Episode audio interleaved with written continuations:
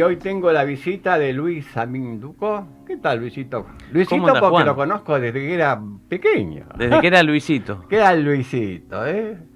Eh, un hombre que siempre tuvo inquietudes políticas, que siempre estuvo con la gente, trabajando con la gente, ¿no? Y pienso que es como una especie de don, ¿no? Así como el... este, Sí, ser, es un don, una pasión. Claro. Sí, creo que arranca como una pasión y después tenés que tener ese don, ¿eh? Muy Para, bien. para Y- seguir.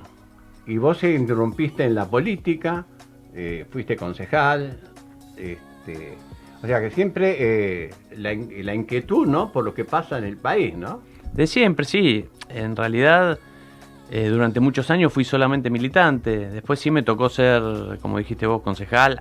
Anteriormente consejero escolar.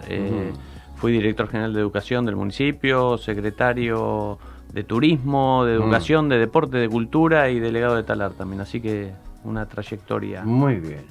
Y hoy realmente de pronto esto te llevó, ¿no? Esta especie de vorágine te llevó a ser prosecretario del Congreso de la Nación. Nada más y nada menos, ¿no? Así es, sí, sí. En realidad el que me llevó fue Sergio Massa. Claro. Pero sí, ah, después de un largo recorrido que hicimos juntos desde que él gana la primera vez Claro. como candidato a intendente en el 2007, un trayecto muy largo. Él después, bueno, toma su, su, candidatura para presidente de la Nación. Eh, anteriormente había sido jefe de gabinete de ministros de la Nación también. Y cuando es electo diputado nacional en las elecciones del 2019 eh, y después es electo por los diputados de la Nación como presidente de la Cámara, eh, ahí bueno, más o menos un año transcurrido de, de la presidencia de él, me convoca a mí para, para ser prosecretario de la Cámara junto a él. Allá hace un año. Recordemos que que él fue uno de los jefes de más jóvenes, ¿no? Que tuvo el Congreso. Sí, Realmente, así es. sí. Sí, sí, sí, sí. Digamos que, bueno, eh, Sergio de jovencito siempre, ¿no? No, ocupación- Sergio, mira, Sergio siempre dice lo mismo. Dice, yo soy como un... Cuando le preguntaban en algunas charlas, yo lo escuché, que él decía, yo soy como un taxi o como un remis.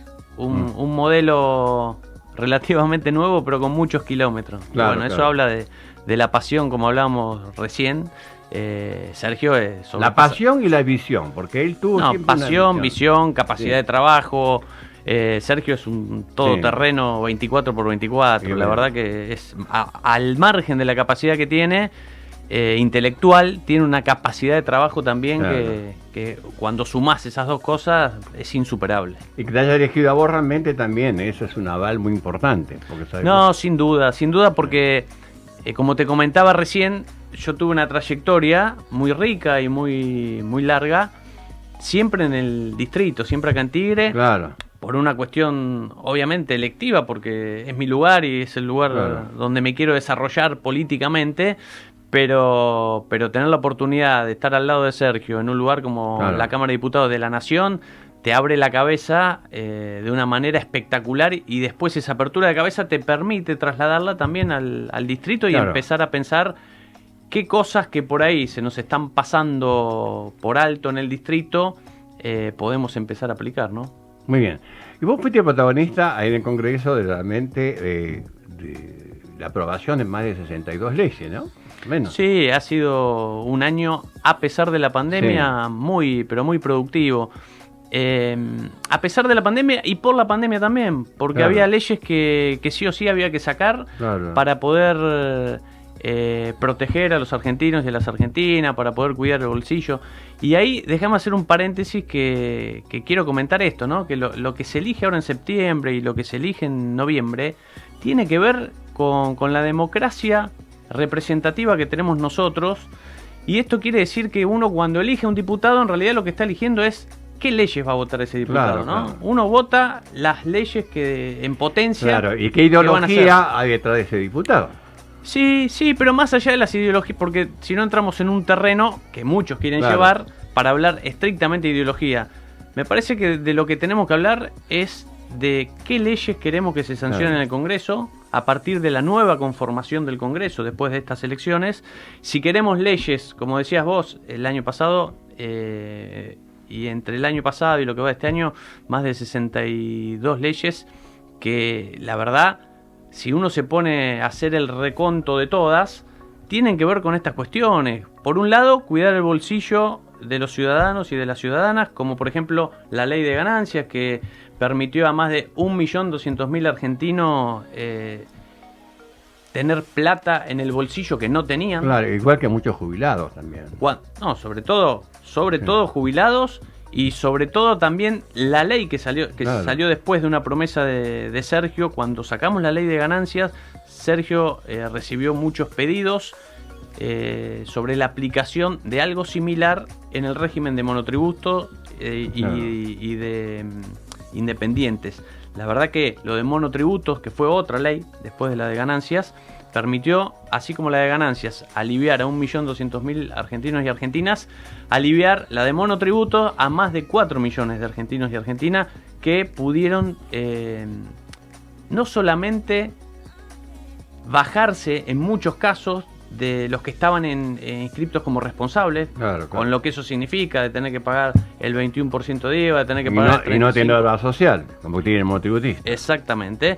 Así que permitió esa baja y terminó beneficiando a más de 4 millones. Así que entre monotributo y ganancia tenés más de 5 millones de personas eh, beneficiadas de manera directa. Y estas son las leyes que, que nosotros proponemos desde el Frente de Todo. Eh, después de estas elecciones, seguir impulsando y seguir yendo para adelante.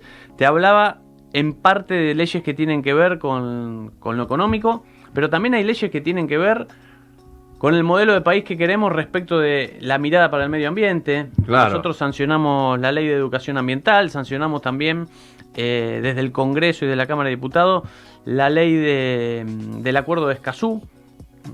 También sancionamos la ley de biocombustibles, que es una, doble ley porque tiene una mirada para el medio ambiente, pero también tiene una mirada de desarrollo económico y, de futuras empresas que todavía no están instaladas en, su capacidad máxima y que van a poder desarrollarse a partir de esta nueva ley de, biocombustibles. Qué importante es el tema, eh, porque nosotros tenemos acá esa cloaca a cielo abierto, que es el Reconquista, que recibimos de todos, de 13 municipios, recibimos toda la basura, ¿no?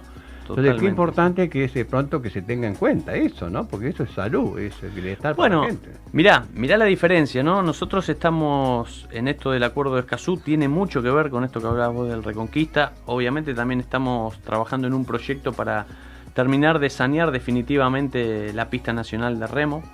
Pero es vergonzoso. estas son las leyes que queremos impulsar nosotros. Después había otro modelo de país en años anteriores que eh, beneficiaban a través de leyes que tenían que ver con la mega minería a cuatro o cinco amigos. Esa es la verdad. Eh, entonces, sin, poniendo en segundo plano no solamente a los argentinos y a las argentinas, sino también al, al medio ambiente y en definitiva a todo el mundo y a todo el planeta.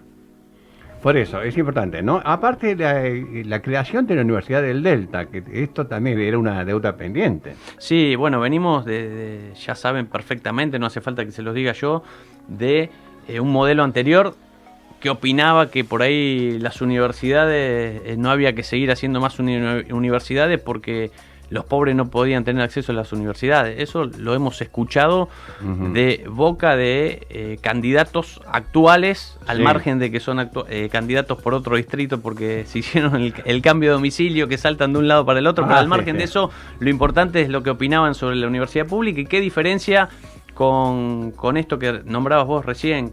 La Universidad del Delta va a ser no solamente de Tigre, sino que también va a tener una sede en Escobar y también va a tener una sede en San Fernando. Así que además de acercarle la posibilidad de estudiar a los, a los chicos y a las chicas y a los no chicos y no tan chicas también, todos aquellos que quieran estudiar, eh, además de acercarle la universidad a sus domicilios para que no tengan que trasladarse siempre a la ciudad autónoma de Buenos Aires, lo que hace también es genera una sinergia entre estos tres municipios apuntado sobre todo a carreras que tengan que ver con el cuidado del medio ambiente, con el turismo sustentable, con la biotecnología, o sea, universidades que están en territorio para acercar oferta académica a futuros alumnos y futuras alumnas, pero también para desarrollar el propio territorio. Y eso es importante, y no va a pasar solamente en Tigre con la Universidad del Delta, sino que va a pasar también en Ezeiza y en Cañuelas, y también va a pasar en Pilar eh, con las nuevas universidades que se van a estar creando